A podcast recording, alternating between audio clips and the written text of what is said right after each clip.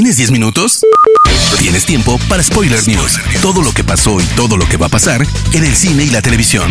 Tu dosis semanal de noticias, rumores e información imperdible sobre la industria del entretenimiento. Spoiler News. Damas y caballeros, ¿cómo están? Sean ustedes bienvenidos a las Spoiler News de Spoiler Time, las noticias más importantes de cine y series en Internet. Mi nombre es Andrés y comenzamos. Spoiler News. Esta semana, Disney ha revelado los precios oficiales para México de su plataforma de streaming Disney Plus, cuyo precio pre-lanzamiento será de 1.359 pesos por un año, lo cual haciendo cuentas sería aproximadamente 113 pesos por mes este costo solo estará disponible hasta el 16 de noviembre. A partir de ahí, los costos de Disney Plus serán de 159 mensuales y de 1.599 al año. El servicio comenzará a partir del 17 de noviembre. Teniendo en cuenta que Marvel ya está preparando una serie sobre Hawkeye para presentar a Kate Bishop como su posible nueva sucesora y el inminente estreno de WandaVision, no sería de extrañar que la compañía busque realizar una adaptación del equipo Young Avengers o Jóvenes Vengadores. Según el portal Murphy's Multiverse, uno de los proyectos destacados que está preparando Marvel sería ese, con el objetivo de llegar a un público más joven. El grupo de superhéroes está formado en los cómics usualmente por Wiccan, hijo de Scarlet Witch, Hulkling, Ant-Girl, Kate Bishop, Kid Loki y Novar, entre otros. Hasta ahora en el UCM solo hemos visto a Casey Lang, hija de Ant-Man, pero la compañía tendría planeado ir presentando al resto del equipo muy pronto. Esta semana también pudimos ver un nuevo avance de Halloween Kills, la cinta en la que veremos de regreso al asesino Michael Myers en búsqueda de venganza. Se espera que esta cinta llegue a las salas de cine el 31 de octubre de 2021.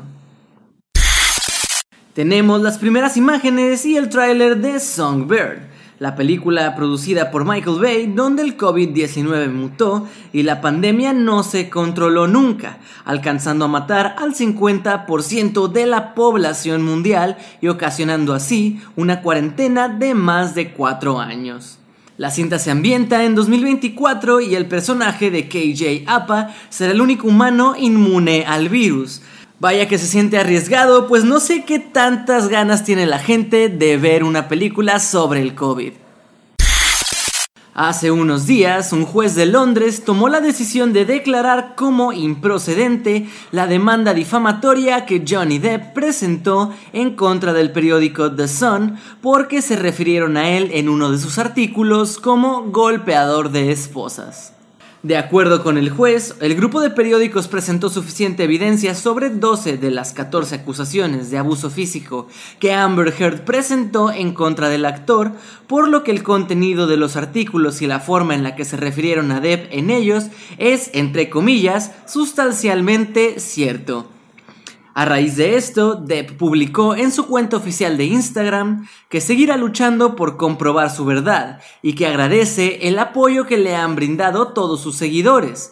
Sin embargo, también revela que Warner Brothers le pidió renunciar al papel de Grindelwald, villano al que interpreta en la franquicia de Animales Fantásticos, y aseguró entender y respetar la decisión del estudio, por lo que efectivamente ha renunciado al personaje lo cual también ha derivado en que Animales Fantásticos 3 se retrase hasta 2022 para poder buscar un nuevo actor.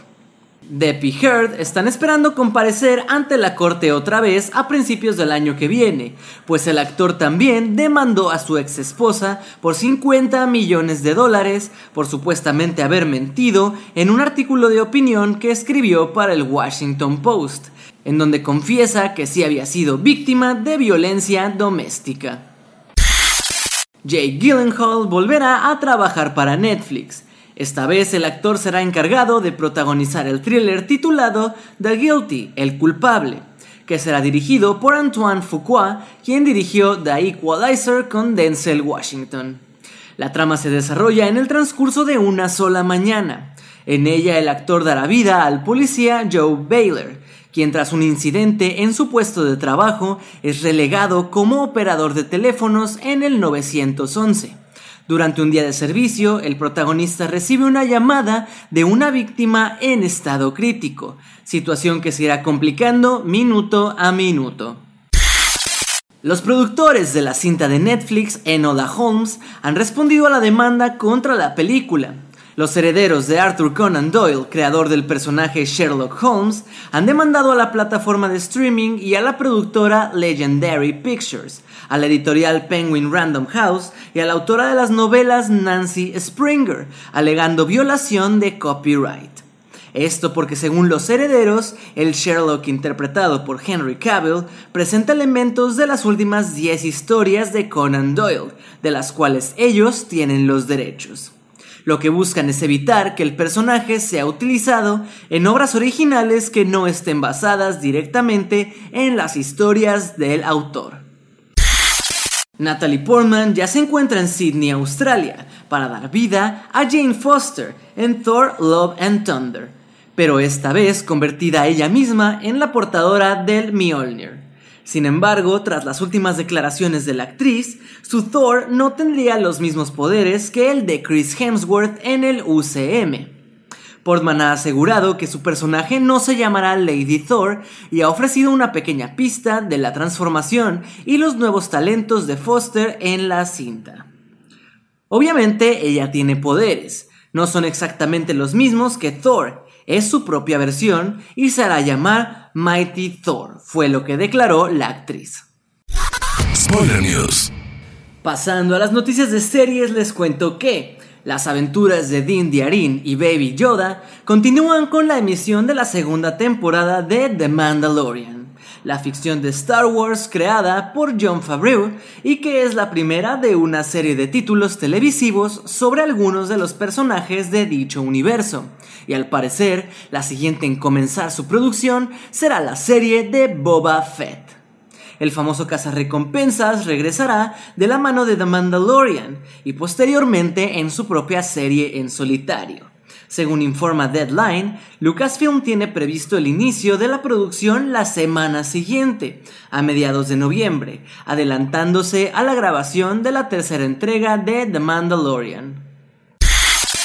La temporada 2 de The Witcher sigue filmándose y se espera que vea la luz en 2021 pero de momento el espectador puede ir adentrándose en las localizaciones e historia escrita por Andrzej Sapkowski, pues Netflix ha revelado un video con algunas de las nuevas criaturas que Gerald de Rivia tendrá que enfrentar.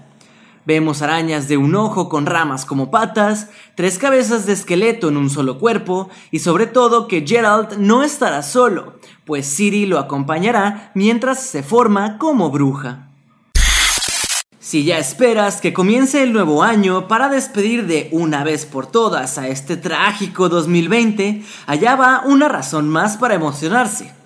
La primera fecha que tienes que marcar es el 11 de enero, la cual tendrá el estreno de la temporada 3 de American Gods en Prime Video. Esta tercera entrega promete cubrir una parte muy importante del material original escrito por Neil Gaiman, con la llegada de Shadow Moon a Lakeside, Wisconsin, ahora bajo el seudónimo de Mike Ainsel.